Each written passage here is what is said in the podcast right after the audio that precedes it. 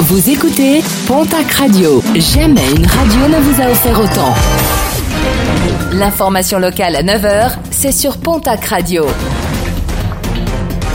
Bonjour Jean-Marc Courage Sénac. Très belle matinée. Six mois de prison avec sursis. Verdict du tribunal correctionnel de Pau à l'encontre d'un jeune homme de 22 ans. À la fin du mois de mars à Orthez, il avait volé avec deux de ses amis trois cartons qui contenaient des masques FFP2.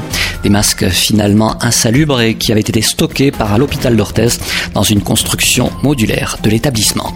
Un 1er mai au balcon, la fête du travail, ce sera ce vendredi et il ne sera pas possible de défiler en raison des mesures sanitaires liées au confinement.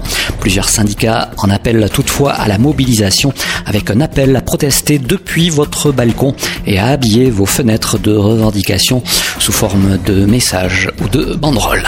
Une pétition contre l'hôpital unique entre Tarbes et Lourdes mise en ligne par José Navarro et la France insoumise dans les Hautes-Pyrénées. Un hôpital unique basé à Lannes et qui se traduirait par de nouvelles suppressions de lits et d'effectifs. Irresponsable alors que la période de crise sanitaire démontre l'importance de conserver un service hospitalier de qualité.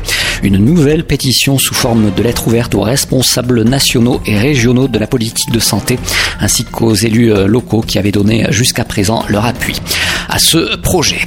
Sur la Neste, les incivilités se poursuivent. En bordure du canal, les dépôts sauvages de déchets verts se multiplient dans le canal ou sur les berges. Un risque pour la continuité écologique de la rivière et une mise en danger de la biodiversité. Un appel à la responsabilité de tous a été lancé. Une cagnotte solidaire a été mise en place à Hoche pour aider les cafetiers et restaurateurs de la ville. Une cagnotte disponible sur le site litchi.com. Pour une meilleure répartition, les donateurs peuvent préciser en commentaire vers quel établissement ils souhaitent effectuer leurs dons. Un lien à retrouver directement sur nos réseaux sociaux.